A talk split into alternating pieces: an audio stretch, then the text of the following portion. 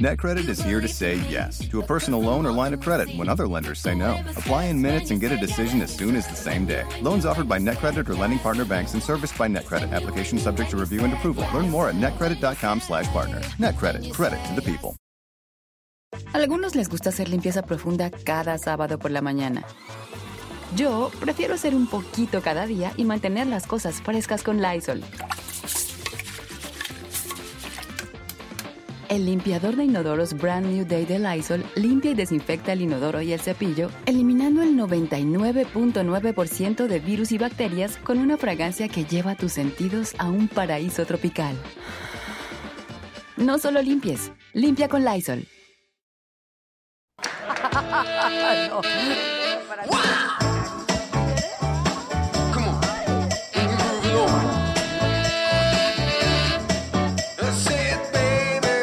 estos dos que viven contigo.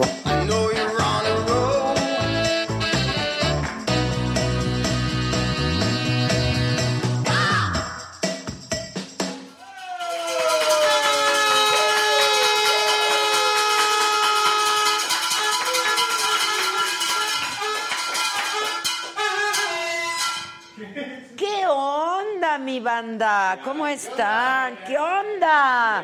¿Qué día hoy, eh? Híjoles, desde bien temprano estuvo cañón. Déjenme bajarle el volumen. Oye, Gus, y eres bien famoso, Gus.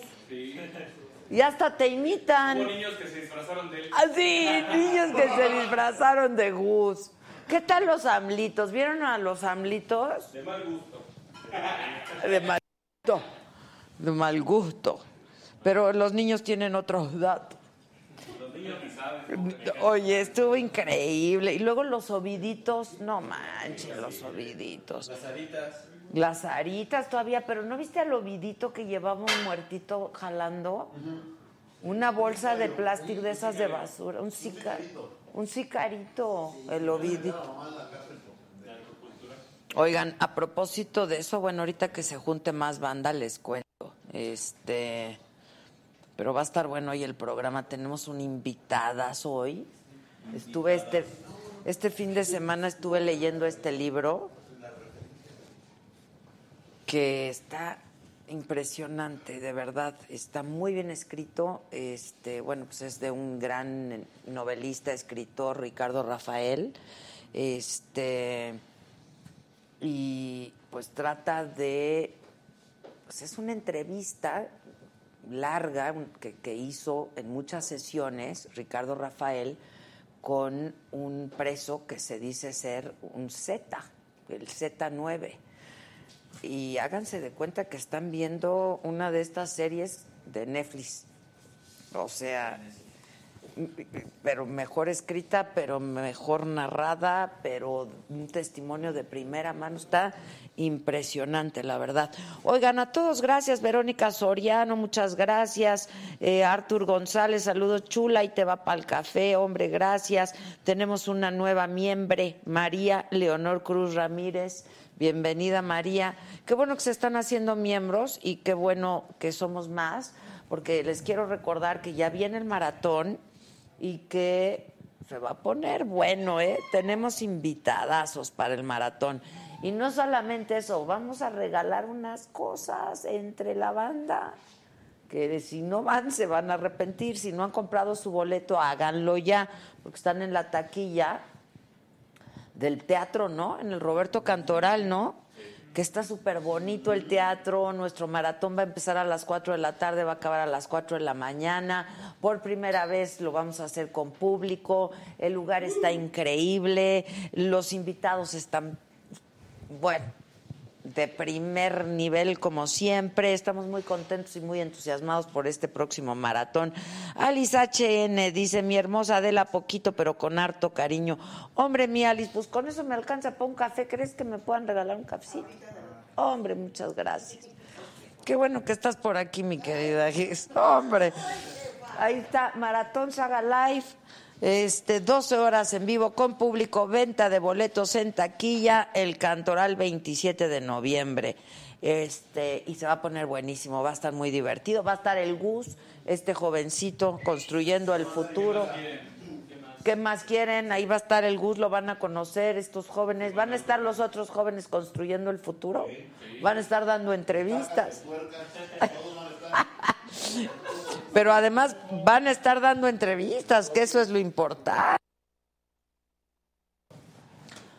Todo eso. Bueno, y también quiero decirles que el próximo miércoles las chingonas vamos a estar en Hermosillo en el ¿no?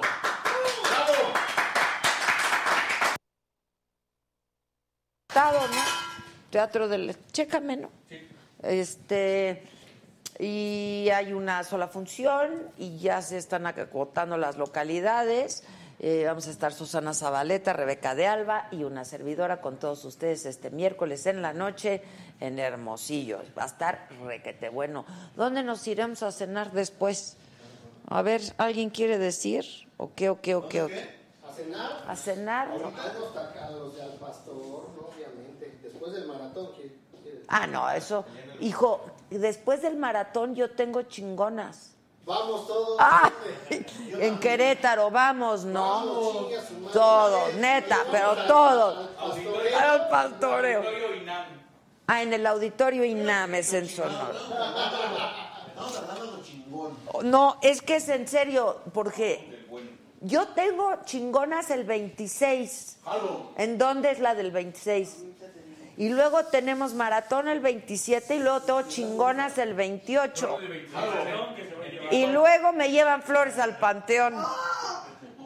A ver. Vamos juntos. El del 26 es cerquita, creo que en Tijuana. Lo bueno es que ese ya fue, hijo, pero sí está cañón. Este, mira, Verónica Soriano dice que ya compró su boleto en el, bueno, no dice que ya lo compró, dice que va a ir en el VIP. Para los del VIP, ¿qué tal el regalo que tenemos, ganas. Trato de novios. O sea, yo voy a comprar como cinco boletos. 26 Jalapa, 26 Jalapa, 28 Torreón, Ay, sí, Torreón. un torreón. Está lejos. Claro. Torreón. Y el Jalapa ta- ta- ta- ta- también. Y luego. Pues ahí, ahí les encargo el cochinito. Con el cochinito se van ustedes al pastor. ¿Mm? Este, Daniel Burgos, que qué marca fumo. Pues miren, yo ya se los dije, yo fumo Lori Vape. Lo puedes encontrar en lorivape.com. Pero miren, como han salido tantas historias de que sí, sí, de que sí, no, hay quien dice que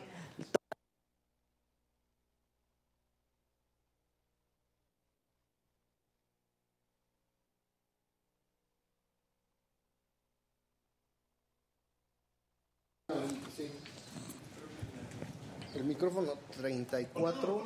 Que cuando en la Ciudad de México para ir ahorrando para el boleto, dice la Alice HN. En enero, Alice, creo que va a ser en enero.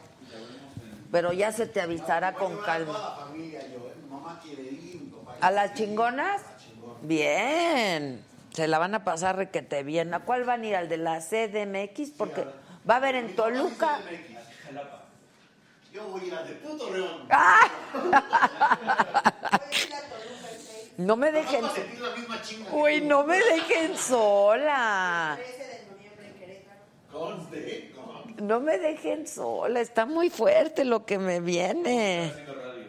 Verónica Soriano, ¿en qué cae todo eso? Sí.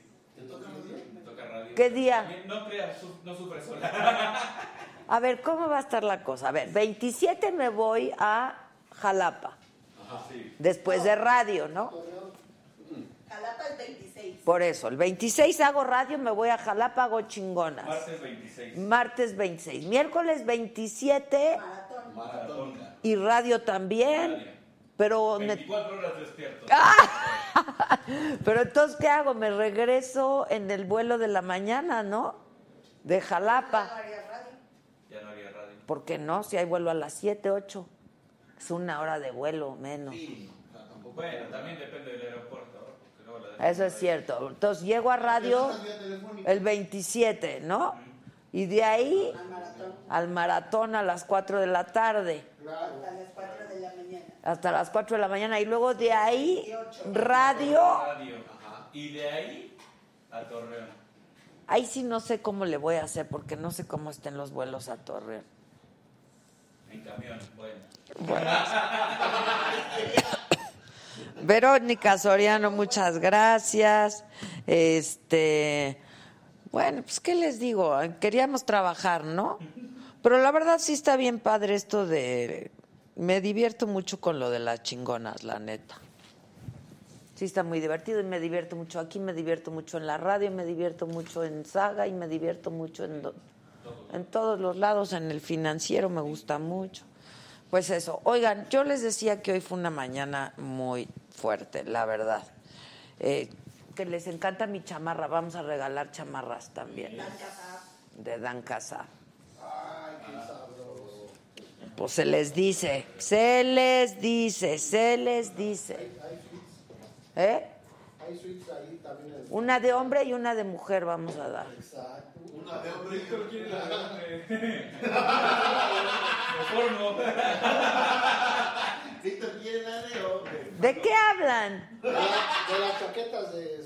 ¿Cómo? Sí, de la chaqueta. ¿eh? Esta, las chaquetas, ¿Madame qué? esta. ¿Madame Casares? ¡Ah! De Madame Sansan. Madame Casares. Bueno, y luego hay también electrodomésticos que vamos a, a estar dando, pero chonchos, buenos, ¿eh? Bueno, se les dice, ¿eh? Ahí como quieran. Este, Verónica Soriano, muchas gracias. ¿Que cuándo es el maratón? 27 de noviembre, 27 de noviembre. Este, ¿que quiénes van a ser los invitados? Pues podemos adelantar algunos, ¿no? Miren, va a estar, ¿eh?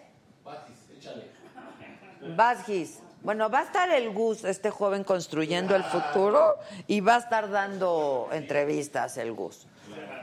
¿No? Exacto. Luego va a estar, Josué, Josué va a tener un puesto de besos. ah, va a estar dando besos Josué, el príncipe. Pero tiene que ser antes de la transmisión porque después. Hay que poner un puesto de abrazos. No, de No. besos, chica. Yo Abrazos, no balas. Artur González dice que le regale una mentada de madre. Ese día, ese día. Ese día, ese día en persona, Artur, y te nomino y te expulso y todo. mando donde quiera. Y a donde quieras. Va a estar mi novio el escorpión dorado. Va a estar Matute. Matute, Matute. Te va a poner buenísimo. Va a estar la roña. Va a estar Grupo Mentiras. el grupo Mentiras. Me caigo de risa. Me caigo de risa.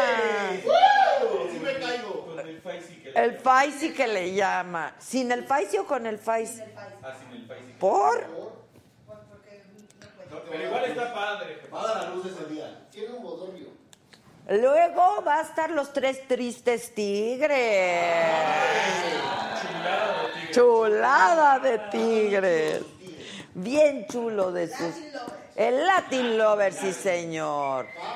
Va a haber sexo sin pudor y con lágrimas.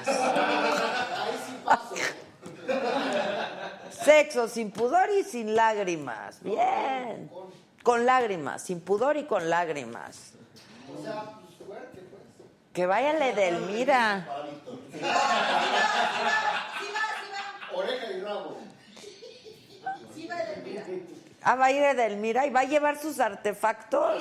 Ahí les encargo. Ahí les encargo, ¿eh, muchachitos? Marta Julia. Marta Julia. ¿Quién más? Kepo. ¿Quién más? El costeño. El costeño. Está lo máximo el costeño. ¿Quién más? Que si mi novio ya no es Miguel Ángel Mancera, ay, Nel, ya no. Ya no, no. Y con las roscas del año pasado. Ya no, no, sí mandó este año una rosca. Pero, ¿Cómo no nos llegó? pero, No nos llegó la pero ya no nos conviene. No, no nos conviene, la verdad.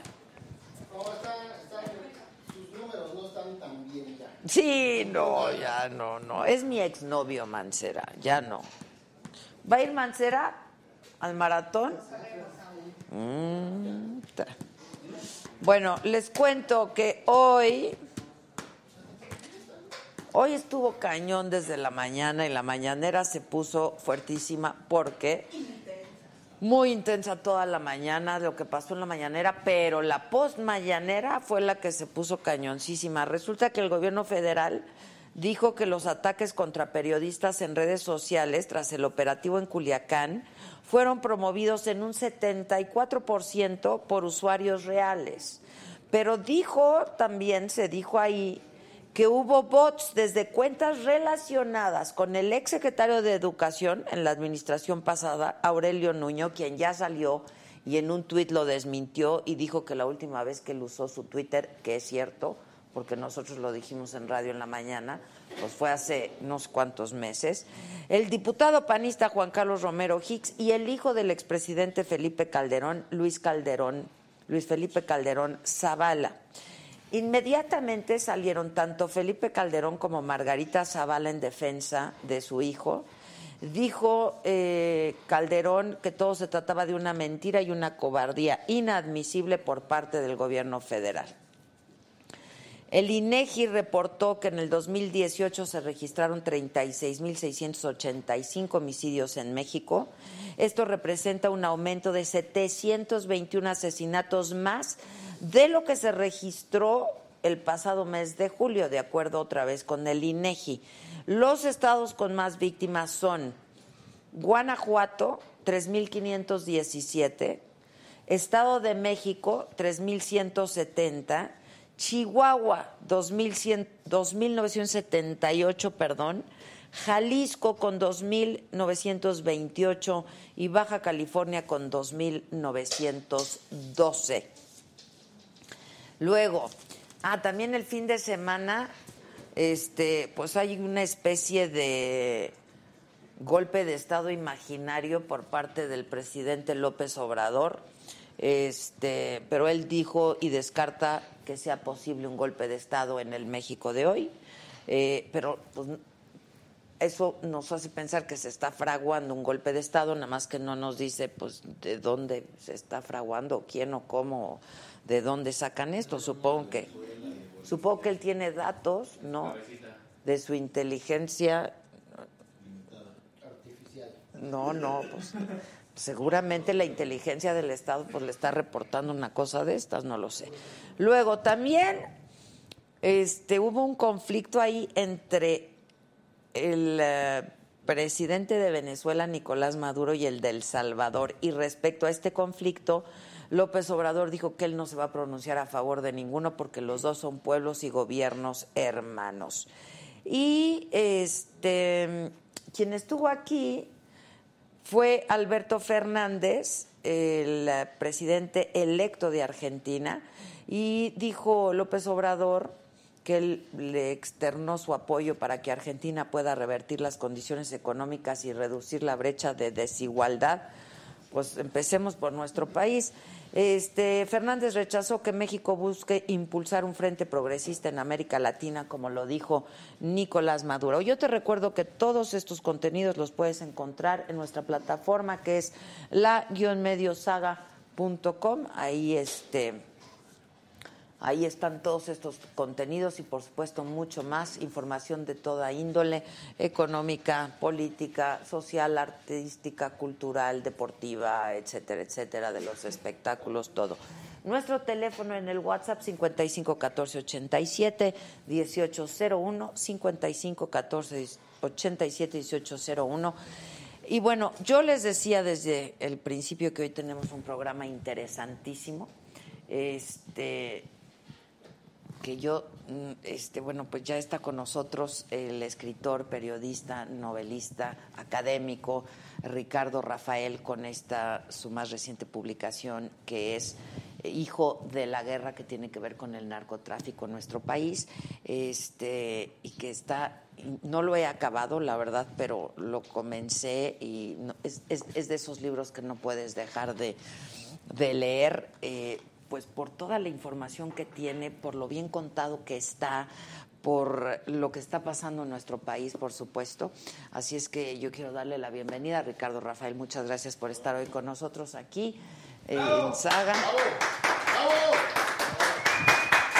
Perdón. ¿Cómo estás, Ricardo, querido? Qué gusto. Bienvenido. No, hombre, al contrario, ¿eh? No, al contrario. Adelante. Muy feliz. Al Gracias por la contrario. introducción. No, no, es Ya que me sí. ya. No. O, o será tu saco que ya se me es, es el reflejo, es el reflejo. Oye, está muy impresionante, ¿no? La verdad, este, pues la lectura, es una lectura obligada, digo yo, porque es justo lo que ha estado pasando en nuestro país desde hace ya muchísimos años, eh, hijo de la guerra, que es resultado de una serie de entrevistas que tuviste, pues con un criminal que está en prisión y que dice pertenecer a la banda de los Z. Bueno, de hecho, él afirma ser el Z9, ¿no? El Dino Mellado Cruz. Exacto. Sí, la verdad es que te confieso que surge esta serie de entrevistas pues de la insatisfacción por las lecturas que no tenemos todavía para comprender el origen de esta violencia, que es la violencia de nuestra generación. ¿no? Se dice rápido, 300 mil muertos, 60 mil desaparecidos, y seguimos sin entender qué está pasando. Sí, pasa el evento de Culiacán y sigue habiendo como mapas de lectura que más bien acumulan mentiras que verdades. Y ah, frente a esa realidad, pues lo que nos pasa a los periodistas, la que necesitas casi con el cuerpo. Eh, entender mejor. Y, y cuando supe que había un supuesto fundador de los Zetas escondido en una prisión, pues normalita, ¿no? No es de estas de alta seguridad. No, sino es que del se fuero, del fuero común. Entiendo que por eso tuviste oportunidad de... No, de otra manera no puede. No hay manera. En una de estas prisiones de alta seguridad, pues no hay, no hay manera. ¿no? Hubo, hubo condiciones para, para entrar a la prisión, para sentarme todos los miércoles tres, cuatro horas. ¿Durante cuánto tiempo? Mira, ¿Cuántos empezó- miércoles fue? Empezó en marzo de 2015 y terminamos la última reunión, que ya fue fuera de la cárcel. No, no arruino el final del Sí, libro. no lo spoilees porque no lo he no. terminado. Esto es, es, ah, hacia el mismo, un poquito más adelante, habrá sido mayo, junio del 16. O sea, prácticamente un año. Un año. digamos. Y fueron estas conversaciones donde, que, que en realidad esta, el libro no es la historia de él, no es la historia de los Zetas, ese es como el telón de fondo, es la historia de nuestra relación. Sí, sí, sí. sí, ¿Qué sí. ocurre cuando dos individuos que provienen presuntamente de universos tan distintos se topan? Como habrás notado, hay un problema para tener lenguaje común. Sí, claro, O claro. sea, él claro. utiliza un léxico que yo tuve que aprender antes de poder seguir. Cuando me dijo, no, es que yo traía un clavo en el coche, ¿no? Y es que me puso, y es que le hizo, y, y yo tengo todo el tiempo que estar haciendo un cómputo en mi cabeza Y una traducción. como sí, si estuviera sí. aprendiendo un idioma nuevo. Entonces, desde esto hasta que por fin tenemos por lo menos un piso mínimo de empatía, pero al mismo tiempo no me permite acercarme demasiado porque puedo resbalar en la ingenuidad, pero tampoco puedo ser demasiado distante porque entonces pierdo la posibilidad de tener Claro. información. Entonces, ese, ese juego es el que está ahí en tensión en la narración. Llega un momento en el que ya no sabes qué es ficción, cua- o sea, cuál es la realidad, cuánto es novelado, este, ¿no? Y, y de pronto, pues te das cuenta que, pues, es lo que hemos, como periodistas y como conductores de, de- de noticias, etcétera, hemos estado relatando a lo largo de los años, ¿no? O sea, esto que él te platica que hacía, este, pues hemos dado cuenta de ello. Sí, yo, yo, yo, por lo menos de donde yo venía, eh, era como de la gran explicación. Es como, me imagino en la época de Galileo, que había que explicar el macrocosmos, y entonces los zetas y el cártel de Sinaloa. Y luego todo el mundo tiene opiniones, todo el mundo sabe muchísimo. de. Muchísimo de la... Pero yo creo que los físicos fueron los primeros que descubrieron que para entender el macrocosmos valía la pena meterse al microcosmos, al átomo, a la intimidad del O sea, átomo. ir de lo particular a lo general. Y a mí sí me ofreció información. O sea, de pronto me di cuenta que allá abajo había una enormidad de cosas que yo no sabía y que valía la pena contar. Y ahí entro a, a saco lo que me preguntabas. Eh, a ver, lo que el periodista, porque yo, una parte de mí se desdobló al libro. Sí, claro, Como Woody claro. Allen, que entra Sí, en la sí, película. claro, porque no te voy a decir soy todo yo, no es cierto. Pero hay una parte de mí que se metió de personaje. Porque además es quien le abre la puerta al lector, ¿no? Para, para Sí, sin duda, claro. y, y lo que el periodista va contando es verdad. O sea, yo corroboré, contrasté, busqué fuentes. Entonces, la, puede tener, puedes tener tranquilidad. Cuando el periodista está hablando, hay verdad. El problema es cuando habla el Z9, Exacto. porque ahí no sabemos ni ¿Cómo, siquiera cómo lo puedes, claro? A ver, dicho francamente, en mayo de 2014, ¿te acuerdas de Tomás Herón? Sí, claro. Tomás Herón fue el que inventó lo del vaso de Cojula, Sí, ¿te ajá. acuerdas? Bueno, Sí, claro. es el mismo que lo da por muerto. y da una conferencia de prensa, dice 100% confirmado positivamente es él.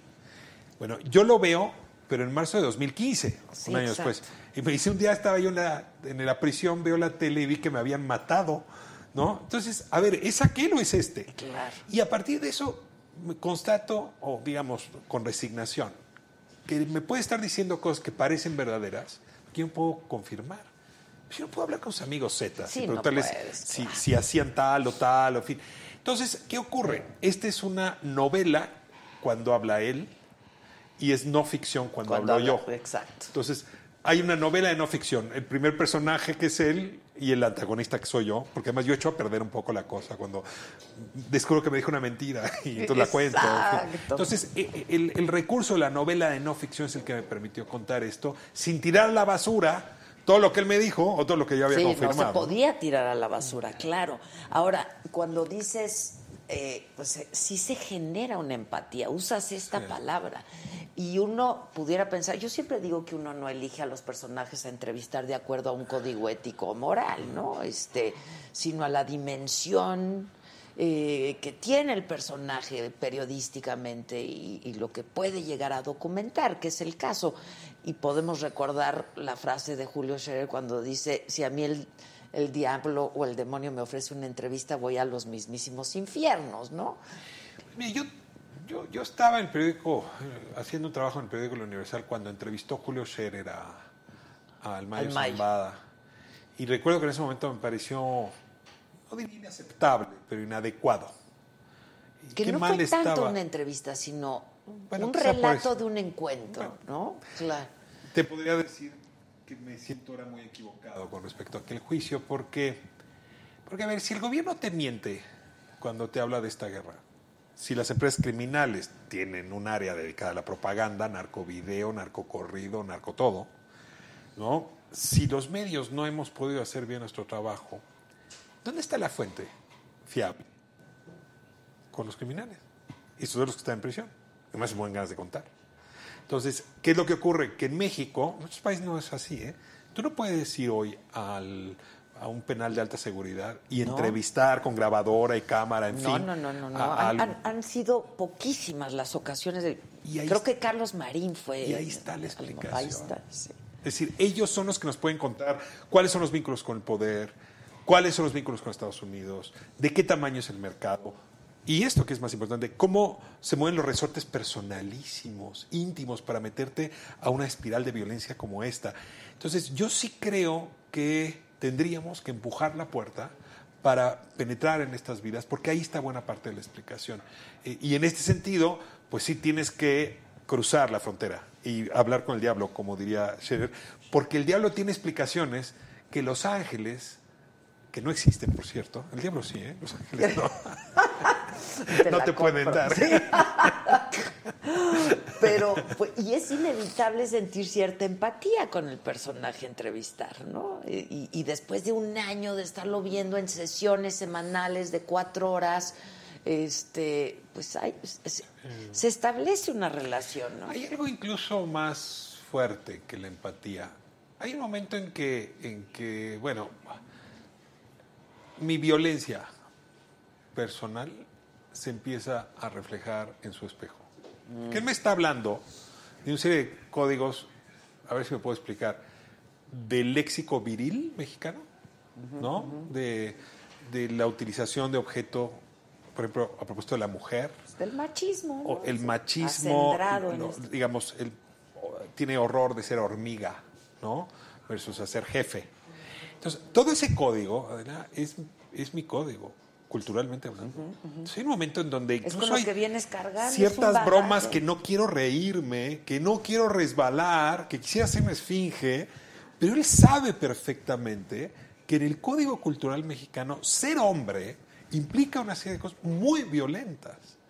Yo creo que nunca he tenido una experiencia de aprendizaje más sincero sobre mi violencia que cuando me topé con este espejo.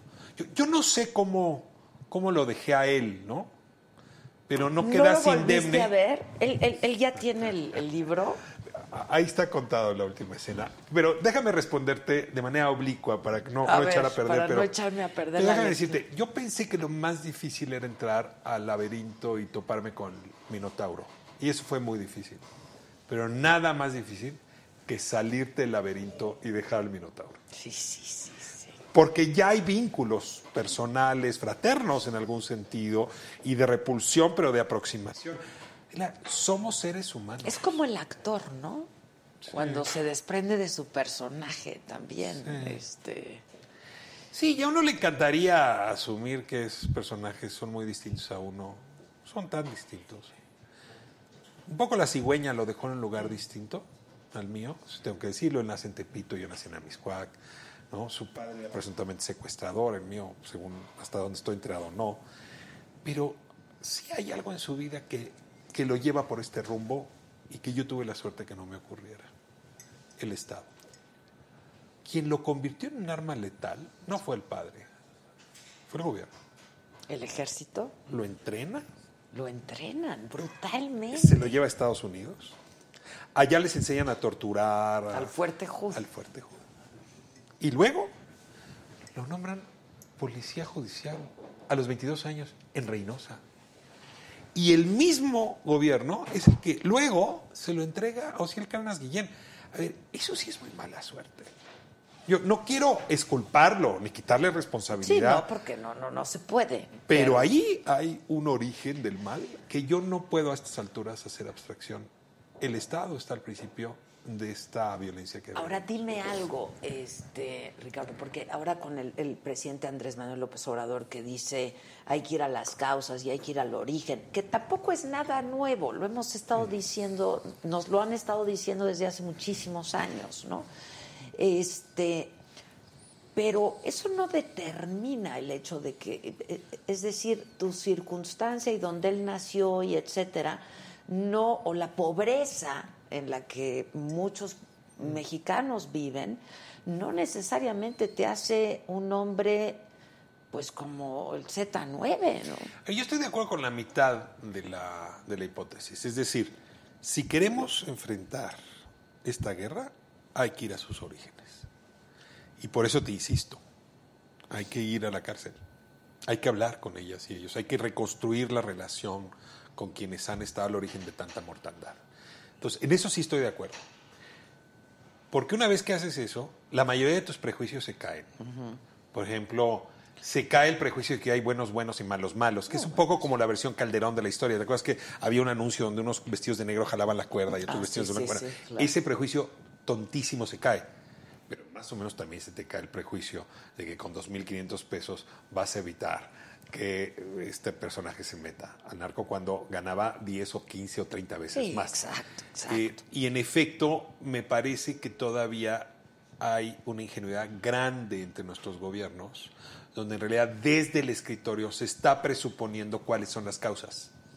Las causas, para conocerlas, hay que visitarlas, no imaginártelas.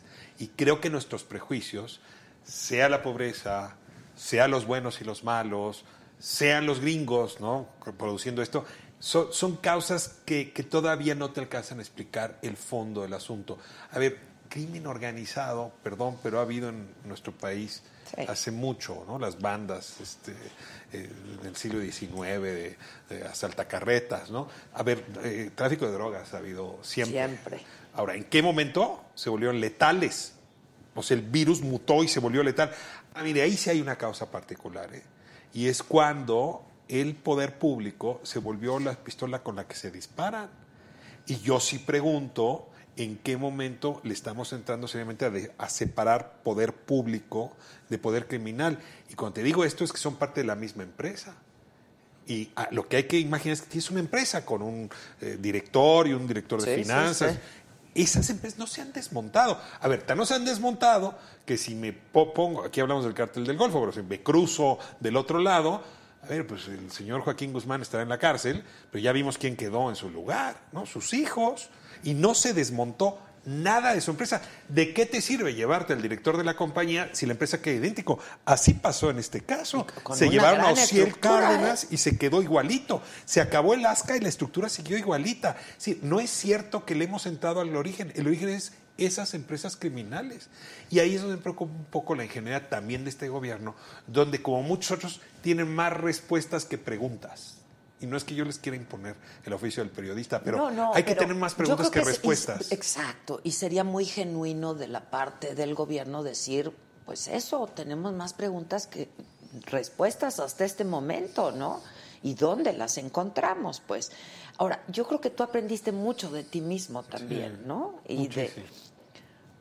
Mi miedo. A ver, este, ¿por qué no enfrentamos esto? Mucha gente me dice, ¿no te dio miedo? Me dio mucho. Además, entendamos que es un profesional. Estas personas de la provocación para la paranoia. Ver, tú no sabes en las conversaciones las cosas que me decían, yo tenía que sacar como papel secante. No, decía, de- de- domina el monstruo de tu propia paranoia. claro, ya vi en qué coche viene. Y pues, hombre, todo el mundo sabe en qué coche vengo, ¿no? No me digan que, O que tu es una gran. familia, ¿no? Este, entonces, sí hay como un aparato paranoico muy. Es, es una de las armas que tienen justamente para alinear a cualquier adversario, para que no avances más, para que no preguntes de más. Y, por ejemplo, eso es una de las cosas que aprendí, que, que necesitamos domesticar nuestro miedo para poder enfrentar este mal. Porque siempre cuando hay una guerra, el miedo es un arma muy potente Muy para vencer al potente. adversario. Y aquí el adversario somos las personas, yo no diría buenas o malas, ¿eh? pero pues los de a pie, ¿no? O sea, pues los que no nos dedicamos a eso. los que no, decidimos no, o la vida no nos Exacto, puso no ahí. nos puso ahí. Y claro, el miedo es lo que nos hace ver a otro lado. O sea, a ver, déjame repetirte la frase. Uno dice, 300 mil muertos. Y ya ni siquiera lo oyes. Es como cuando estás eh, en un cafetín de estos de mes en la calle y se acerca un niño y te viene a pedir dinero que dices, se te olvida que eso es absolutamente anormal, que este país no puede estarse permitiendo eso. Igual ahora, este nivel de violencia, vas y volteamos para otro Ya lado. lo ves como parte de la escenografía. No podemos. No, No se puede. No podemos. Porque atrás de estos 300 mil hay una persona. ¿no? Hay familias Hay familias, enteras sí, ¿no? Es destrozadas, brutal, un país hecho pedazos. Ahora, ¿cómo, cómo, quién te habla de este personaje?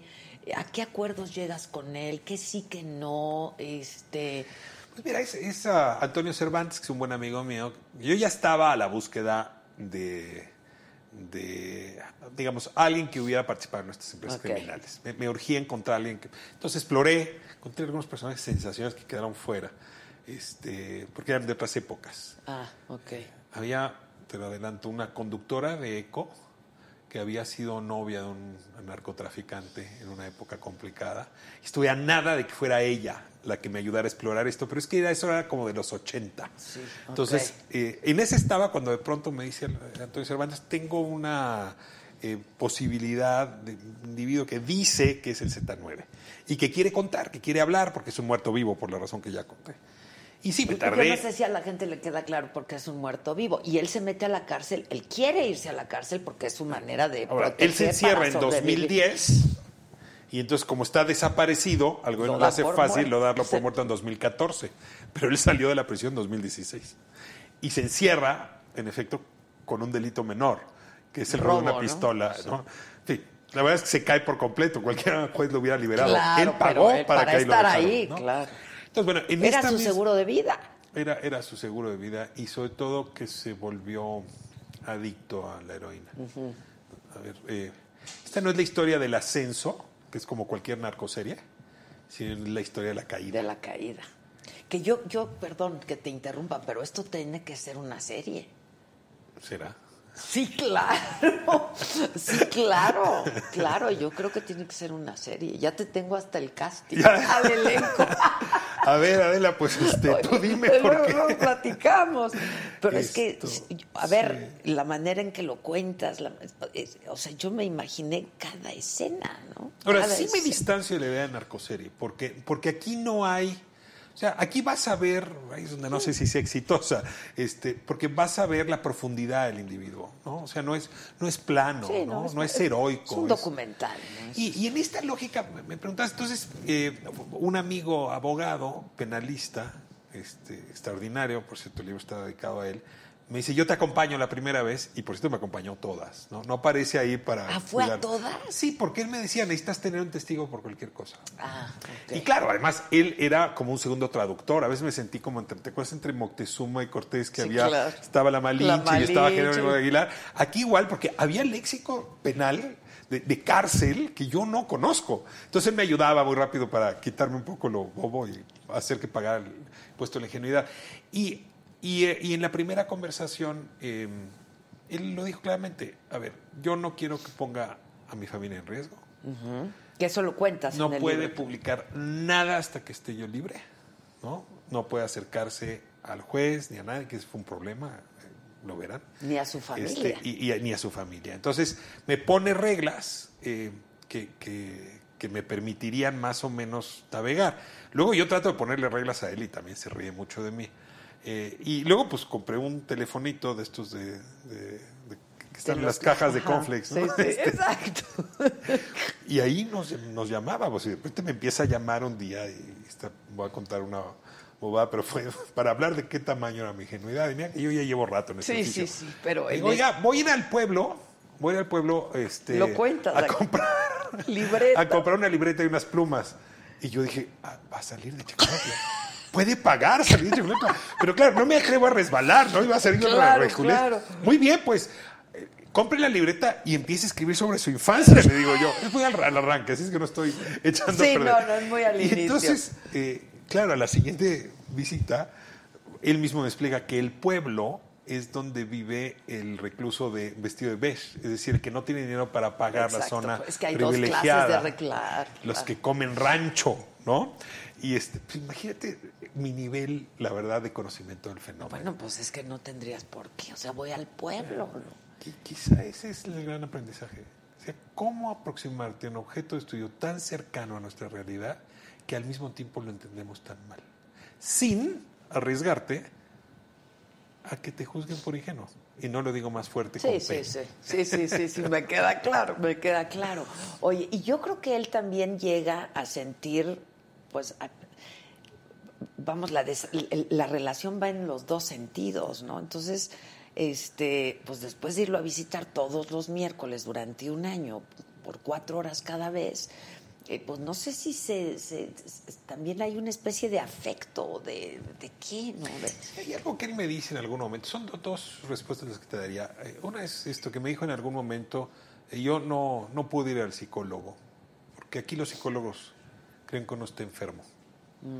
Pero desde que usted viene puedo dormir. Digo, ¿por qué? Usted habrá visto películas de estos soldados que regresan a Vietnam. Pues a mí me pasa lo que le pasa a esos soldados. Es decir, en la noche, la gente que yo maté o que vi morir, se me aparece no me deja dormir.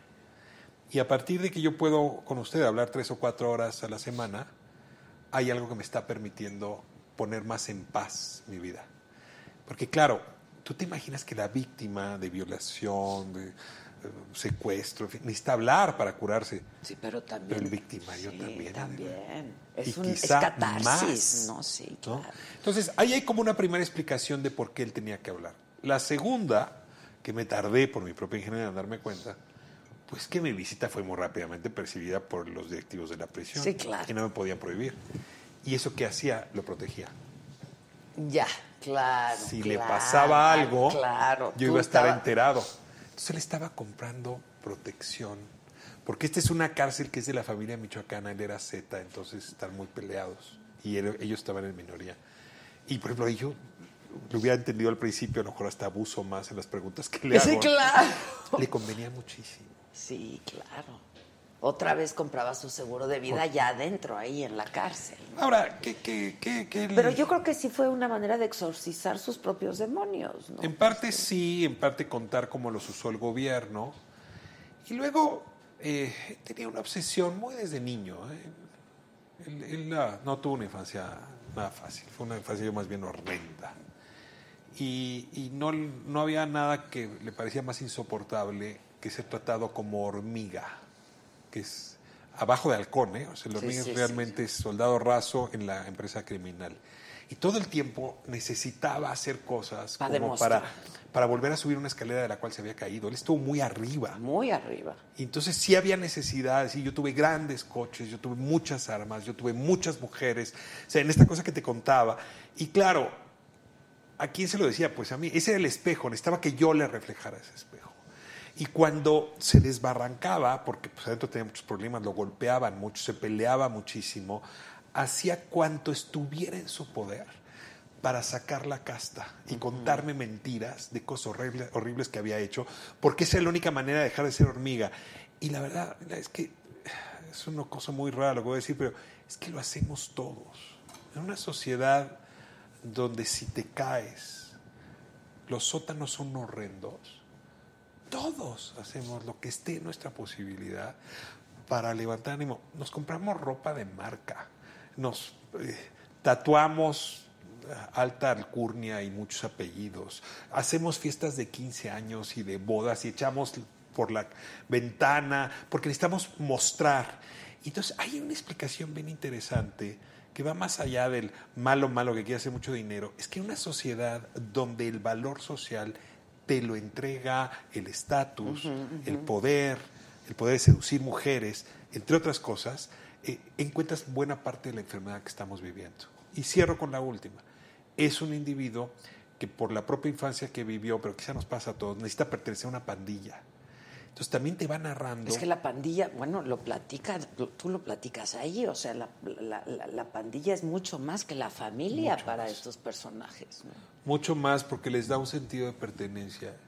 Y, y quizá esta es la, Y de identidad. la explicación más fuerte cuando, cuando pensamos en que hay que ir a los orígenes, pensar que a veces no es el dinero, sino es la posibilidad de tener un grupo humano que te proteja en una época muy envilecida. Y sobre todo en partes de nuestra sociedad que están francamente envilecidas. Y que estás tan vulnerable, ¿no? Por muchos motivos, pero entonces otra vez no necesariamente el origen es la pobreza, Ricardo, y es, es otra vez como una explicación muy simplista, un problema que es mucho más complejo que eso. Yo, yo, yo, yo no aceptaría por ningún motivo que la pobreza te lleve a la criminalidad. Te puede llevar a robar una mazorca, ¿eh? pero, Sí, bueno. pero a ver, eh, perdón, Te- Te- Tepito no es la pobreza de este país. Sí, que es donde, exacto, o sea, es exacto. clase media baja, pero además al papá le va muy bien. Era secuestrador y luego se volvió a saltabancos. Y estaba ligado quizá a la banda más importante en los años 70 de robo de bancos, años 70, 80 si él dice la verdad, el papá trabajaba con, con Alfredo Ríos Galeana, que fue como el gran asaltabaltos en, la- en la época Sí, de sí. Durazo. Entonces, a ver, este hombre no entró por la vía de la pobreza. Y si es cierto que todos los demás habían tenido vidas muy precarias, esa precariedad hay que tener- entenderla más en, en términos emocionales que en términos solamente de recursos. Por eso me parece que es una ingenuidad suponer que con una beca de 2.500 pesos vamos a reducir las condiciones que producen criminalidad. Incluso me parece ofensivo. O sea, aquí los muchachos que necesitan 2.500 pesos no habrían entrado a la, Sí, a la criminalidad. no, no, son, no, son condiciones distintas que hay que, hay que mirar más de Y, cerca. y debe ser multifactorial también, yo creo, ¿no? Este, Mira, esencialmente yo creo que tiene que ver con la sensación de vulnera- vulnerabilidad. O sea, cuando tú tienes una empresa criminal que se apodera de un territorio, como es este caso, ellos dicen que se adueñaron de cinco estados, Sí. cosa que no haría. por eso sus cinco estrellas, ¿no? La única manera de salvarte es pertenecer a esa empresa criminal. Entonces, vuelvo a lo mismo. Creo que sí tenemos que enfrentar a esas empresas criminales y dejar de criminalizar al pobre, ¿no? O al joven, porque ahí no estamos entendiendo dónde está el origen del mal. Te obsesionaste un poco con el personaje y Sí, mucho. con el libro y, Mira, te- y te- con el tema. Mira, yo, yo te puedo decir, e- esta visita era todos los miércoles en la mañana, luego yo grababa televisión por la tarde, me costaba muchísimo eh, trabajo concentrarme, y luego soñaba con él mucho, ¿no? Este, luego salía a correr en las mañanas y lo veía por todos lados, ¿no? Me lo imaginaba por todos lados. eh, y, y luego ya no sabía de qué hablar con mis hijos que no fuera este tema. O sea, sí, sí, te- los, cuando estás haciendo este tipo de Claro, investigaciones, es te, toman no. por asalto. Eh, y, y- y la verdad es que yo de pronto me empezó a llamar de más. Más como pueden hablar a cualquier hora. Sí, sí, eso, eso- Entonces- ahora nos cuentas eso también, porque todo funciona con lana ahí, ¿no? Lo, Este, lo digo ahí, lo que no sí, cuesta sí. dinero cuesta mucho dinero. Exacto, ¿no? me que no se encantó resuelve esa con dinero, se se, resuelve resuelve con, con mucho dinero. dinero, me encantó esa frase. Ahora, eh, tam- también te diría, fueron dos años más o menos lo que duró la investigación, porque tuve que investigar todo sobre los Zetas, leer todo lo que se había escrito, este, corroborar expedientes judiciales. Pero ya la escritura tuve que cerrar ese capítulo. O sea, yo no podía estar enganchado en esa relación y enganchado en esa historia y ponerme a escribir. Necesitas distancia. Entonces, los siguientes dos años fue intentar seis borradores de la novela hasta que llegaste hasta a que este. llega esta, porque había que tomar co- como te decía hace un momento, las distancias también se construyen, ¿no? Sí, Y claro. para escribir sí necesitas una distancia mayor que la que tenía visitándolo. Entonces, eh, ahí ya la discusión conmigo era más bien cómo contar esto y, y que la gente soporte leerlo. O sea, Es que es- hay unas cosas que son muy brutales. muy brutales. Muy brutales. Pues te ahorré casi como el 80%. No me De lo, digas. sí, sí, sí, de lo que me contó. No, ahí está contado algunas de las cosas más terribles, pero no, no, no, no.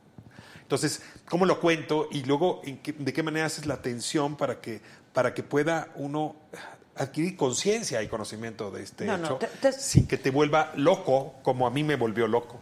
Sí, sí, sí. o sea, si hay un trabajo otra vez de traducción nuevamente que, que la literatura medio te permite hacer. Pero, pero el ejercicio te salió espléndido. Ay, de la verdad. verdad te salió espléndido. Digo, este, es una lectura que, que no puede. Otra vez, o sea, sí es, es, es, es como espejearse mucho, Sí. ¿no? Y, y sobre todo para quienes pensamos que nadie es bueno, bueno, ni nadie es malo, malo, y que todos tenemos nuestro lado oscuro, y que pues hemos estado tratando de entender qué ha pasado en este país los últimos años. ¿Por qué ¿no? conectamos del lado oscuro? ¿no? O sea, esa es la gran además, pregunta. ¿por qué conectamos del lado oscuro? Lo del espejo. Porque las cosas están ahí y uno sabe qué hacer con ellas, ¿no? Otra vez, yo por eso no creo en esta explicación. No solamente me parece ingenua, sino muy simplista de, pues eres pobre y entonces te ves obligado a, a- a matar. No, no, no, no lo veo así. O sea, las cosas están ahí y uno decide qué hace con ellas, ¿no? Eh, A ver, él tuvo que aprender a torturar. Y Sí, eso no bueno, fue porque pero- la pobreza se lo enseñó, no, ¿verdad? eso se lo enseñaron en el ejército. O sea, esta idea de dejar un cuerpo y una cabeza a otro lado es una cosa que se aprende. No, no, Se es aprende. brutal. Sí, no, no, no, no puedes ah, jugar con la idea de que, de que la pobreza es el camino directo. Eso eh, incluso me parece como muy, muy agresivo, muy discriminatorio, muy insoportable. Déjame regreso a lo que dijiste del espejo, porque eh, eh, Sí la verdad es que este es, una, es, una, es un texto donde la figura del espejo está muy presente, Sí. aunque quizá no aparece tantas veces la palabra, pero la figura sí. Y tiene un origen. Eh, Italo Calvino, que fue este gran escritor italiano, eh, antes de morir estaba preparando unas conferencias para Harvard y, y eran el libro de esas conferencias acabó llamándose Seis propuestas para el próximo milenio. Y creo que es la séptima conferencia, porque ya no, o la sexta conferencia, habla del espejo y lo que dice es que muchos habían tratado de enfrentar a la medusa, ¿te acuerdas? Esta mujer Sí, con las claro, serpientes. con las- Pero tú no podías ver a la medusa de frente porque te volvías de piedra. Y que entonces lo que hizo Perseo fue utilizar su escudo como espejo y mirando el el espejo reflejo. pudo enfrentar a Medusa y así salvó la vida, no se galvanizó. Y Calvino dice, ese es el rol de la literatura. Es decir, si tú miras a la realidad de frente, te galvanizas, tu corazón se vuelve de piedra, te desmoronas. No hay forma de ver eso de frente. En cambio, la literatura te permite, en efecto, contar las cosas, mirar las cosas y enfrentar a Medusa. Y, y por eso el tema del espejo es fundamental. Por lo menos el espejo que yo usé para contar esta historia. Si hubiera hecho solamente un reportaje periodístico, era un libro Sí, que se te hubiera caído las manos, no lo hubieras brutal, aguantado. te- sí. Tendrías que ser un serial killer para leerlo. Sí, sí, sí. Lo digo sí, con descarnado. Sí, sí, sí, sí, sí. Sí, sí, te entiendo perfecto. O sea, tenías que darle este toque. Donde hay como distintos emplazamientos como ahora, ¿no? Tienes las cámaras. Las cámaras, se colocan en distintos lados. Ves sí. un lado, ves el otro. De hecho, la historia está contada así. Así, no es claro, lineal, ¿no? no. Sino vas viendo distintos momentos. Y, y te confieso, la parte más difícil no era tanto pues, eh, describirlo a él, porque pues, mis ojos bastan, pero cómo describirme yo. Y entonces hasta que descubrí que el espejo que él significaba permitía que el periodista estuviera ahí. Y luego, pues sí vi a gente de su entorno, porque... ¿no? Sí, a ver, sí. e- Era inevitable, ¿no? Es que También. no cuando empecé a sentir que no le creía, y un día se le olvidó en una libreta donde me anotaba, te decía yo, su, sí. su vida, él llevaba un diario y me compartía, se le olvidaron los datos de la mamá. Entonces sí me vi muy tentado. Es que sí. la mamá. Y luego conseguí que me diera permiso. Antes de que buscaras a la mamá o. No me obligues a aclarar eso. Es que ya para ese Es momento que yo ya había perdido la gitanos, ingenuidad. Sí, claro, entre Ya había yo gitanos no la ingenuidad. la mano, o sea, ya la vi, ya hablé con ella, ya todo y luego le fui a pedir permiso. Pero él me dio permiso. Pero, Claro, ya tenías la anuencia, Ya, ya tenía pues la sí, claro, claro. Y él sí me consigue la cita con, con una novia de él, que tiene el peor, la peor imagen de él. O sea, sí. Ah, tiene ella la peor imagen. Porque, porque hay una parte muy fuerte en, en- en la descubierta de este personaje, y es que pues todos necesitamos un Dios que se nos parezca. Es decir, Dios es un ente a la imagen y Imagen y semejanza de nosotros. claro, sí, sí. No al revés. No, al revés. Y, y entonces sí hay una relación con su... Bueno, hijo de la guerra quiere decir hijo de Ogún. Ajá, porque es, sí, él él es es- hijo de Ogún, ajá, ajá. ¿no? Que es uno de estos orillas de la religión yoruba. Y entonces, Desde claro, chiquito. la novia es muy religiosa, cristiana, y todo lo que hace él no le parece terrible, excepto que trae al diablo dentro. Porque, claro, no cree en, la religión cristiana, Claro, sino claro. en esta cosa rara de la religión yoruba, de la santería yoruba. Entonces, toda la parte también religiosa es muy interesante como, como explicación de fondo de lo que estamos observando. Está fascinante, ¿eh? de verdad. Este, por muchos motivos. De la, es muy, es de, no lo puedes dejar, no puedes abandonar la lectura. O sea que eso que te temías de que tuvieras que abandonar la lectura es, es todo lo contrario. Es todo lo contrario, porque sigues y, y quieres saber más del personaje y quieres saber más de la realidad que estamos viviendo, ¿no? Y de lo que hemos estado viviendo y qué nos depara además. Sí, porque pues esta historia no se detiene con él. No, ¿qué O nos sea, espera? ¿Qué, qué, qué, qué- a qué conclusión? ¿Qué apuntes tomaste? Yo, yo te diría una cosa, eh, a ver, me gusta mucho hablando a través de, del demonio, esta, esta figura de la Biblia donde, donde hay una serpiente, ¿te acuerdas? Que le entrega una manzana. Sí, a Eva? claro. ¿Y, y te acuerdas de qué árbol arrancó esa manzana? El, el árbol del, El árbol de la- de la- del li- de- exacto, del bien y del mal. Del bien y del mal. Es decir, es el árbol que entrega ciencia o conciencia de ti mismo. Ah. Y, y a partir de eso hay un problema. Bueno, hay tres, ¿no? Según la Biblia. Uno, se acabó el paraíso. O sea, una vez que tienes conciencia, se acabó el paraíso. Dos, pues para comer hay que trabajar. Y tres, eso sobre todo es para ustedes, hay que parir con dolor. Pero cualquier idea que se pare, hay que parirla con dolor. Creo que este es un libro que entrega conciencia de la realidad que estamos viviendo. Por eso es tan duro. Sí. Y si algo yo quisiera aportar es, eh, así como yo tuve que pagar el impuesto a la ingenuidad, ojalá y muchos lo paguemos pronto, porque solo con conciencia más plena de lo que está ocurriendo vamos a detener este mal que nos come la sociedad, la vida, los jóvenes, el país. Y como creo que este es el principal problema que tiene mi generación, nuestra generación, nuestra época, tenemos que pacificar México. Espero que este sea un libro que entrega conciencia, dolorosa, ¿eh? como las vacunas, para eh, producir paz. Y sí diría, creo que la única lección que yo sí entrego al costo ¿no?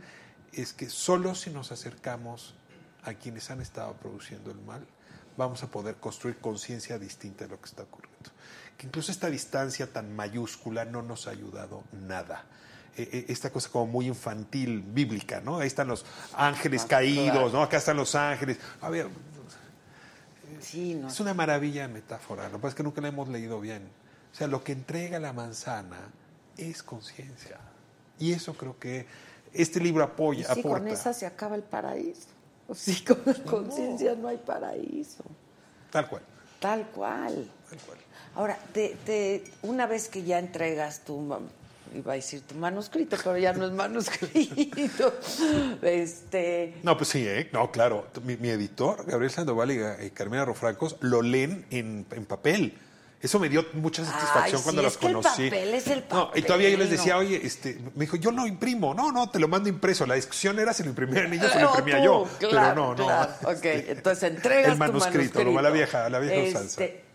¿Te tomaste distancia del tema o seguiste y seguiste dándole vueltas? Y Mira, te digo, hasta fue- el día de hoy que fueron estás y vinieron de seis, fueron y vinieron seis este, manuscritos y, am, y ya cuando entregué el último, a ver, entre el quinto y el sexto sí tomé un consejo eh, eh, que lo que dice es con los libros hay que hacer como con los pasteles. hay que dejar que se inflen con el paso del tiempo. Entonces sí, lo dejé reposar y de pronto encuentras muy bien los errores, lo que le falta. Salió la última versión y se la debe haber entregado en noviembre, más o menos, un poco antes. Ya. Para diciembre, en la necesidad como la del adicto, ya estaba buscando la siguiente historia. Y ya empecé desde diciembre en la siguiente historia que no tiene que ver con esta. Ah, ese era aunque pero, sí pero tiene con que ver. el tema. Sí tiene que ver. Ah, ya no, ya, es que ya. O A sea, ver, no- no hubo manera. desengánchate de Pues, eso. a ver, estoy enganchado Sí, con la injusticia y la enganchado. justicia sí, mexicana. te creo absolutamente. Y, y sí, aunque no, no tiene que ver con eh, estas bandas criminales, sí tiene que ver con las fallas, con el epicentro de la impunidad. Sí, sí, ¿qué hemos hecho mal, no? Sí, pues que no. ¿Qué hemos hecho tan mal como sociedad para...? Hay una frase que dice él, que era el himno de ellos, era mata Dios perdona. Ah, sí. Más o menos que hemos hecho mal, eh, yo no sé si Dios, pero en México mata que la PGR te perdona, sobre todo si tienes dinero. O la fiscalía se llama ahora, ¿no? Sí, ya es fiscalía. A ver, no hay castigo.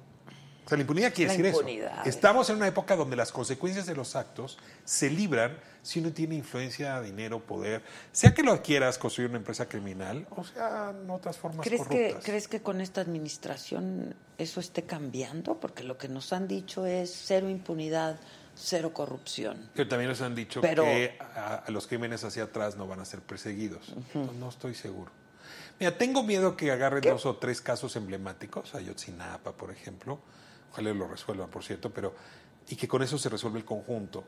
Y tengo para mí que el problema más serio sí es el aparato de justicia. No creo que sean los jueces el problema más serio. Creo que son estas personas que hacen las investigaciones y luego presentan la averiguación previa. Y creo que ahí hay una mafia muy corrupta, muy vinculada con estas empresas criminales. Y gente que tú y yo hemos entrevistado, les hemos creído que son adalides de los derechos, en fin, voy descubriendo con el paso del tiempo que son parte del problema y no de la solución. Qué terrible. Han estado mucho más cerca de nosotros de lo que imaginamos, ¿no? Eh, abogados, ¿no? Por ejemplo, que siempre están en las páginas de sociales de los periódicos, que se han sido los que han encargado de lavar el dinero, de fabricar culpables, en fin. Entonces, sí, lo que ocurre es que me arroja a una necesidad de explorar de manera más íntima el problema de la injusticia, eh, ya no en el nivel de, diría una amiga el día de hoy, gore de algunas escenas, Sí, claro. este, pero sí estoy muy preocupado por el tema. ¿Y te vas otra vez a un personaje? A ver, sí tiene que ver con la cárcel y sí tiene que ver con presuntos victimarios, pero en realidad estoy revisando el otro lado. O sea, ahora sí estoy re- revisando la, a quienes desde la autoridad han fabricado muchas de las mentiras. O sea, aquí tú vas a encontrar la duda. De que si lo que, que cuenta él es sea cierto o no. Ahora, del otro lado, me falta revisar Ahora- las mentiras, las ficciones, la propaganda que se ha hecho desde el poder. Y creo que ahí hay parte de la explicación que, que en realidad pues, surgió como pregunta después de hacer esta investigación. O sea, ahora quiero hablar con el otro lado, ya no con el victimario que está en la cárcel, ¿no? o que estuvo en estas empresas criminales, sino con el victimario que desde el poder ha construido este ambiente de impunidad. Ahora, déjame decirte algo. Es tal el horror que de pronto sí dudas de que lo que te cuenta Mm. sea cierto, pero yo sí acabo creyéndole. ¿Tú? Pues es que a ver, estamos en una época donde lo verdadero, lo verdadero no casi no es difícil, no es fácil encontrar, o, no, la verdad no está ahí esperándonos, pero lo verosímil, pues sí es materia nuestra. Sí, es Y materia mucho nuestra. es porque, verosímil. Pues lo vemos todos los días, Sí, caray. hay historias que él me contaba y que luego buscaba ahí en los periódicos y estaba. Es- es lo que te Era digo. El caso justamente de su práctica santera, ¿no? Yo no sabía.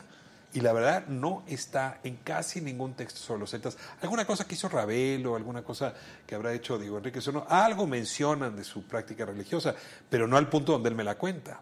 Entonces yo dudaba que incluso eso existiera. Me voy a los expedientes en Estados Unidos y uno de sus colegas, Enrique Rejón, ¿no? que él era el Z7, creo, o el, Que no tenía la numeración nada que ver con la jerarquía, ¿no? Eso te lo explica él. Tal cual, tal cual. No, era una cosa Porque él quería azarosa, decir que él era, Que él era el más cuatro. ah, Claro, sabremos. él era el cuatro. Pero cuando voy a ver el careo que le hacen los eh, fiscales estadounidenses, porque Rejón fue, fue extraditado, ahí él cuenta toda esta parte. Entonces digo, esto que me había parecido increíble resulta que es comprobable, ¿qué hago con el resto?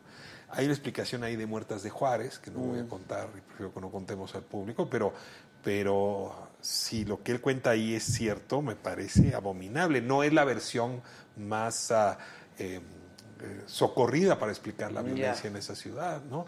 Entonces, No es lo que hemo- ni nos han contado ni hemos contado. no, ahora, al mismo tiempo hay piezas de información que encontré que hacen sentido. Entonces, a ver, esto es bien importante.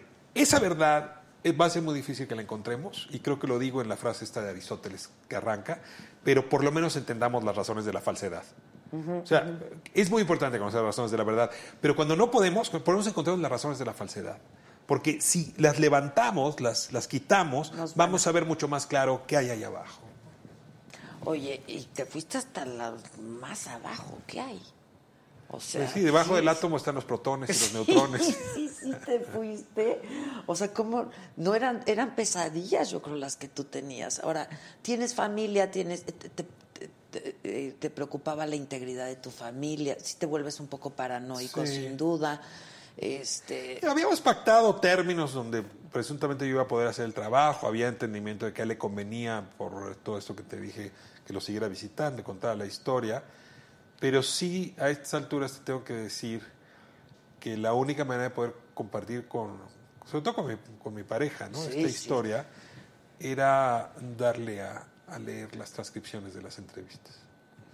Porque si no, yo creo que no había manera de avanzar en esto sin que la pareja hubiera reventado. Digo, solamente cuando ella empezó a entender la dimensión de lo que podía implicar esta descubierta, ¿no? Ento- y que se volvió entonces ya, yo no diría una aventura conjunta o colecto de, de ambos, Pero de por lo menos de, complicidad, de- ¿no? de comprensión. Entonces, eso, eso fue importante porque si no, sí creo que en algún momento me hubiera dicho, yo no te puedo seguir en esto, sobre todo a las 4 de la mañana cuando me encontraba este, eh, sí, en estados alterados. Sí, sí, pues cómo no ibas a estar en estados alterados. Ahora, eh, pues tú eres periodista finalmente, este, lo de Culiacán es resultado de todo esto, es consecuencia de todo esto. ¿Cómo, cómo- cómo- qué lectura le das ahora que pues ya estás tú viendo las... Culiacán es la más antigua empresa de este, en esta especialidad rara que es eh, eh, el tráfico de, de droga, ¿no? O sea, ellos al origen eran gomeros, ¿no? Tú no puedes decir que los Zetas hayan sido gomeros, no traficaban goma. Claro, claro. Eh, pero ciertamente la empresa que hoy tienen Iván Archibaldo o, o Vidio y el resto de la familia Guzmán junto con Mayo Zambada no se parece a la empresa que conoció el Mayo Zambada cuando entró en este negocio. Y creo que la diferencia es la aparición de los Zetas. Porque cuando, cuando sí el Cardenal Guillén se hace del cártel del Golfo, él había sido entrenador de perros. Y entonces yo creo que con esa metáfora decide contratar a estos Zetas que habían formado en Estados Unidos. Y en efecto consigue que el delegado de la PGR se los entregue, que hoy está en la cárcel, Carmen Oralio Castro Aparicio, un coronel, por cierto. Eh, y entonces lo que hace es como en su empresa criminal hay un departamento que es la línea de fuego, es el ejército. Y es un ejército letal, ¿no? que lo que quiere es atemorizar al resto, marcar territorio a la manera paramilitar. Y lo que hace Osier Cárdenas es encargarle a estos 20 originales que formen a otros 20, lo cual suma 400 militares, o por lo menos 400 paramilitares Ajá, en el ajá. 2001.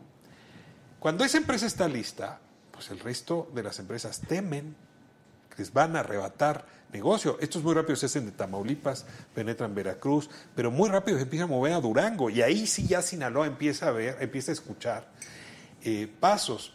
Y en ese momento, ¿qué es lo que hacen eh, los, ah, la empresa criminal de Sinaloa? Todavía asociado el Chapo con los Beltrán Leiva. Forman a los pelones. Yo he llegado a encontrar ahora información que me permite, a manera hipotética, a ver que los pelones los formaron exagentes del Mossad. Ah, Claro, porque para enfrentar a los soldados formados en Fort Hood, pues, Pues apenas exagentes los- del Mossad. Y probablemente el choque entre los Zetas y los pelones en Acapulco, esa que vimos en los 2000 tardíos, de la segunda, de la- del final de la, de la primera década, es, es ya el encuentro entre cártel de Sinaloa con este, esta línea de defensa. Y luego entraron los caibiles. Y luego la familia michoacana que se habían formado con los Zetas también se hacen de una línea de fuego similar. Hoy el cártel Jalisco Nueva Generación lo que tiene son paramilitares. Entonces en realidad ya lo que tiene son grupos de paramilitares que son la ojiva de estas compañías chocando entre sí. Y entonces ya no se dedican solamente a un negocio. No, ya Controlan la plaza, controlan el territorio con la lógica militar. O sea, eso fue lo que trajeron los Zetas. Por eso cuando digo el origen estuvo el Estado, es que el Estado formó a esa línea militar que luego contagió a las otras líneas militares y todas empezaron a hacer lo mismo, cortar de cabezas, dejar cuerpos, ir por las familias. Esto empieza con los Zetas. Los- si, si fuéramos tú y yo biólogos, yo te diría, ¿cuándo mutó la cepa para volverse letal? Con los Con los zetas. ¿Y quién la hizo mutar? Esto se produjo en el laboratorio del gobierno, no, no de otra gente. Entonces, sí, claro que, digo, han pasado los, los años y se han sofisticado, pero el cártel Jalisco Nueva Generación, pues son los Zetas versión 3.0. Y claro, Son el cártel de. Sinaloa, que tiene toda la experiencia, no se va a quedar atrás en esa lógica. Pudieron levantar una ciudad entera y alrededores en minutos. O sea, imagínate cómo está ese ejército. A ver, este, eh, los Zetas son una escisión del cártel de Sinaloa, digamos. No. ¿Eran los sicarios? No, no, no. Los Zetas son el brazo militar o paramilitar del cártel del Golfo. Del Golfo, perdón. Para arrancarle territorio a Sinaloa, Sinaloa. para invadir Michoacán, cosa que logran, y para hacerse de, de- de- de Acapulco. Luego, ¿qué es lo que ocurre? Que es cuando él se esconde, que cuando si el Cárdenas Guillén es extraditado, entonces ya no hay quien mantenga juntos a los mi- paramilitares y a la empresa. Y entonces se parte. Entonces vas a tener de un lado a Lascano y del otro lado a Tony Tormenta, que es el hermano de, de Ociel. Y entonces empiezan a chocar y en realidad se destruyen entre ellos. Y es cuando este hombre dice, mejor me escondo. Porque yo sí sé lo que implica Claro. el choque entre las entre mis hermanos, entre hermanos. Sí, no, no es que le tenga sí. miedo al gobierno. ¿eh? No, Por a eso se esconde, porque sabía lo que iba a implicar ese choque. Y es un choque que si en Tamaulipas genera una cantidad de muerte extraordinaria. Ahora, tú, tú, eh, ¿cómo leíste lo que pasó en Culiacán? Y, y ya me dices qué lectura le das, me, me lo acabas de decir, pero el, el, pues todo el post, ¿no? Este, el post operativo y el post debate del operativo y todo lo que ha venido pasando desde entonces. A mí lo que me pasa, sobre todo después de esta experiencia, es que ya no me creo nada de entrada. Me hablas del operativo Tepito. A ver, te, te- déjame hablarte primero del operativo de Tepito, no más para que te diga a qué nivel está mi Sí, escepticismo. Según esto, Omar García Harfuch detuvo a, eh, eh, a los ah, fulanos estos de la Unión Tepito en la calle de Jesús Carranza. ¿Sabes dónde creció este muchacho? En Jesús Carranza. Es decir, a ver, hay algo un poco como de déjà vu. O sea, muchas veces ha ocurrido que en esa calle agarran, Agarran a los- Entonces, esto, este- esto es ridículo. O sea, la historia no se repite tan a pie juntillas. En ya no se van a ir a no, Jesús Carranza. Sí, claro, hombre. Ahora que se van a no. Pe- Peralvillo Claro, 33, ¿no? claro, claro. Entonces, más o menos lo mismo me pasa con el tema eh, de, Sinaloa, porque de toda evidencia, el conjunto de mentiras se debe a que eh, el gobierno en todos sus niveles está acostumbrado a producir primero propaganda que castigo o que justicia. Entonces, ¿cómo ves que le dijeron mentiras al secretario de Seguridad, Alfonso Durazo? Al punto lo- donde lo hicieron llevar, lle- llegar a una conferencia de prensa a contar una historia que le han contado mil veces. Ahí está narrada, ¿eh? esta de que íbamos pasando por ahí y nos dispararon desde afuera. Y entonces entramos, hombre, está narrada como seis veces en el libro, en escenas distintas. Entonces yo cuando oí a Alfonso dije, no, pues es como lo de Jesús Carranza. o sea, ¿no? O sea, esto ya lo he oído mil veces, ¿no? Luego, viene la siguiente explicación del día siguiente y, y la verdad es que me sigue haciendo mucho ruido el, el cronograma y yo creo que hay algo más que no nos han contado y tengo la sospecha de que ese operativo, por la dimensión que tiene, no iba tras Ovidio, sino tras el hermano. Iván. A ver, Iván Archibaldo también tiene orden de, de- de extradición. extradición. ¿no? Y, y claramente cuando hablan del jefe y hay que salvar al jefe, Es pues Iván, no es el claro, muchachito. no, no. Ahora, esa es mi hipótesis, pero sobre todo por el despliegue masivo y algunas de las eh, piezas de propaganda que es muy interesante escuchar, se te va afinando el oído, que el propio cártel de Sinaloa mandó a las redes, donde tenían que avisarle a su propia compañía que Iván estaba bien. Entonces lo que dicen, y hay varias grabaciones que dicen, eh, eh, ya, ya rescatamos a Iván, Ya solo patrón, falta, ya solo falta Ovidio. Y, y la verdad es que alguien diría, no, no le prestes atención a esto. Después de ver el modus operandi, me queda claro que el gobierno estuvo a nada de poder eh, desmantelar seriamente esa empresa criminal y se les fue. Y, no están dispuestos a contar por qué se les fue, cuáles fueron los errores cometidos. Y, y yo creo que lo más grave, ¿no? Y es que estas empresas criminales hayan por primera vez en la historia decidido tomar como rehenes a los familiares de militares. Que sí me parece que ahí sí ya se dio un paso a- adelante, ¿eh? o sea, de tener a los familiares de militares como rehenes. Sí, no, no, no, eso no, no, no, no se había sí, visto. no sé. Y creo que ahí el ejército es donde tiene razón para estar muy ofendido. Y ahí puedes entender lo que pasó días después. ¿no? Después. O sea, tienes una reunión entre generales donde dicen estamos muy dolidos, ¿no? estas gentes no nos rinden, la ideología de izquierda está haciendo mucho daño. A ver, ¿de qué habla? Pues de que el ejército está muy ofendido. Entonces, mira dónde estamos hoy, nada más por ese episodio. Y, y- y desde luego, desde ahí decir, yo ya no voy a perseguir de esta manera a estas empresas, pues me deja muy inquieto, porque esas empresas Muy tienen control del territorio. claro, absolutamente. Y luego, pues ceder ante ellos también es algo inédito, ¿no? Ahora, que si no, no- hubieran cedido, quién sabe qué hubiera acabado eso. Es probable, es probable, pero este, pues, ya- a ver, ya lo tenían, ¿eh? El operativo en realidad, pues, solamente es fallido si, si explicamos, como, como tú lo estás haciendo ahora, que probablemente iban por el ver, hermano, pero Entremos pues, a la ya especulación, y que, me, y que me perdone la audiencia. por A hacerlo, ver, a ver. a ver, Este tipo de, de operativos para entregar objetivos estratégicos, eh, el caso de Osiel Cárdenas está contado aquí, o sea, logran entrar y en 10 tienes 10 minutos para sacarlo de la casa donde está, Sí, subirlo a un avión y, y al campo militar. claro. Si en 10 minutos no logras, pues lo que pasa es que la capacidad de reacción es enorme y en ese momento tienes que soltarlo. A ver, eh, esto es muy antiguo. Desde esta lógica, ¿por qué mantuvieron Ovidio tanto tiempo? No, no, no, cuatro horas, cinco horas. Entonces, vuelvo otra vez a lo mismo. Porque no era Ovidio el objetivo estratégico principal. A alguien no lograron en 10 minutos subirlo al avión. No fue Ovidio. Ovidio sí lo hubieran podido subir en 10 minutos. Pero así ya lo Pero, tenían. nuevamente, ¿eh? estoy, estás hablando Sí, con- en mi faceta novelista. No, no, no asumo riesgos periodísticos Ay, no, en esto. Qué no rica vaya- conversación. Y luego mucho. lo del golpe de Estado imaginario también, porque si hay datos al respecto es algo muy delicado, ¿no? Ahora, la- el, hilo, el hilo se sigue. O sea, tú traes familias de militares secuestradas para extorsionar, enojo del ejército, reunión de generales. En esa reunión, un general, Gaitán, se queja. Se vuelve pública porque la jornada hace pública esa conversación. Pues tienes al presidente atajando, diciendo, a ver, a ver, esto no es la época de Madero, aquí no hay Victoriano Huerta, se equivocarían en esto. Y entonces el resto de la sociedad diciendo, el presidente habla de golpe de Estado con una enorme facilidad. A ver, le está respondiendo a Gaitán y Gaitán le está respondiendo al presidente después de lo Cudiacán. No nos perdamos, la línea es mucho más corta de lo que nuestra imaginación debería permitirnos. Entonces ya también estamos nosotros pues, Tienes a echando Evo. Morales abajo, tienes a Chile ya estamos todos con que viene el golpe de Estado. Sí, sí, No, yo sí. creo que el presidente lo que hizo fue decirle con toda precisión al ejército, no vayan a equivocarse.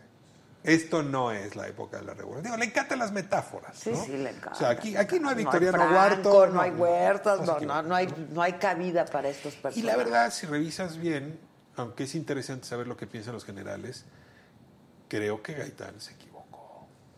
Un, un militar que te dice me está costando la lealtad y la disciplina. A ver, no.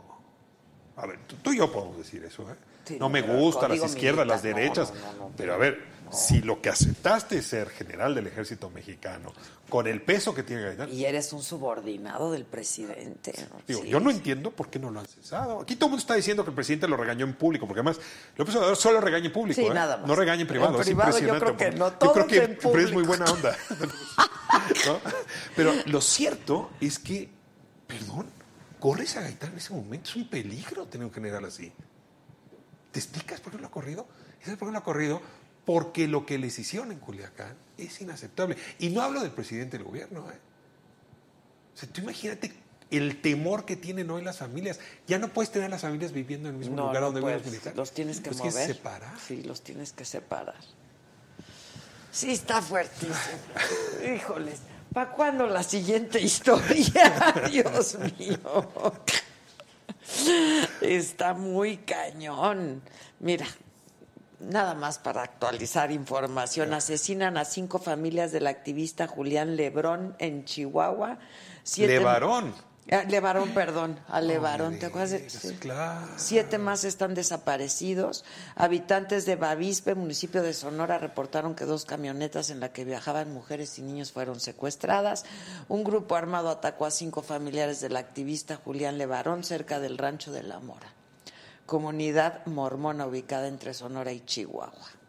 Es tristísimo esto que me cuentas. Yo conozco muy bien a Al- Julián, sí. de hecho lo entrevisté en algún momento y, y parecía que se había ya resuelto en Chihuahua eh, Este la, violencia en esa zona. ¿no? Dice, según medios locales, hombres armados atacaron la camioneta en la que iba una prima de Levarón, cuatro de sus hijos, quienes murieron luego de que el auto se incendiara a causa de que los disparos impactaron en el tanque de gasolina. Está muy cañón. ¿Te puedo contar una historia que me Sí, contó? por eh? favor, sí. Eh, Julián en realidad empezó el activismo con su hermano, porque había un tercer hermano de ellos más chiquito que habían secuestrado. Y entonces ellos dijeron, no, vamos a pagar el rescate. Y formaron una organización que se llamaba SOS Chihuahua. Entonces fueron a ver al gobernador y fueron a ver a la procuradora y pactaron a través del gobernador y la procuradora que soltaran al hermano. Y lo soltaron. A los dos días llegaron a matar al hermano, al del medio. Y No al que había estado No al que había secuestrado. secuestrado, que tenía 13 años, sino al otro hermano, que no recuerdo ahora el nombre. Y entonces yo le preguntaba a Julián, bueno, ¿y qué aprendiste de esto? Hablando en ingenuidad. Y me dijo, aprendí que en México cada que hay un problema nos ponemos a rezarle a Quetzalcoatl. Y mientras más le imploramos a Quetzalcoatl que nos rescate, más probable es que llegue Hernán Cortés y nos corte a todos la cabeza. Cuidado es seguir confiando en Quetzalcoatl como solución. Pero no sabes cómo lo- me duele saber esto. Es, un hombre muy joven, ¿eh? Creo que estos tienen hijos muy jóvenes, los mormones, pero es un hombre que no tiene más de 45 años. Los muchachitos no creo que tuvieran más de 10, 12 años. Ay, no, qué terrible. Terrible. Es que esta Es guerra sigue. Esta guerra sigue. No podemos suponer que con ingenuidad vamos a resolverlo de veras. Sí, no. Y no es Quetzalcoatl el que lo va a resolver. ¿eh? Te agradezco tantísimo. Ay, ay, ay, este, yo ya me voy a seguir con mi lectura. Te dejo en paz y, y perdóname las molestias causadas. No, no, Toda la intención era contrario. entregarte una manzana. No. la entregaste, la entregaste y tomamos conciencia. No, de veras te felicito muchísimo. Ay, Qué gracias, bien logrado sí. está esta. Y te quiero decir que no sabes cómo le entusiasma a uno cuando escribió un libro y hay una periodista que lo leyó. No, no. Es un regalo enorme. Al contrario, te agradezco mucho. Y hay que leer este libro de Ricardo Rafael, Hijo de la Guerra, su más reciente publicación. Este, y lo que espera, lo que esperamos. Ya estamos como esperando ya la segunda temporada, ¿sabes? Gracias, Ricardo. ¿eh? Muchísimas gracias. Muchas gracias, Gracias como a siempre, a ustedes y muy buenas noches. Hasta mañana. Gracias. No, sí está muy cabrón.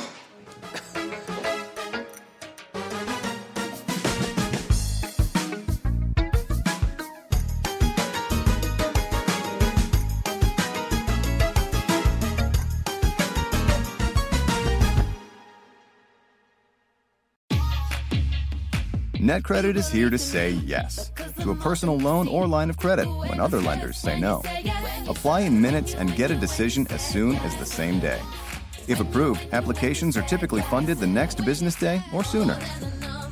Loans offered by NetCredit or lending partner banks and serviced by NetCredit. Application subject to review and approval. Learn more at netcredit.com/partner.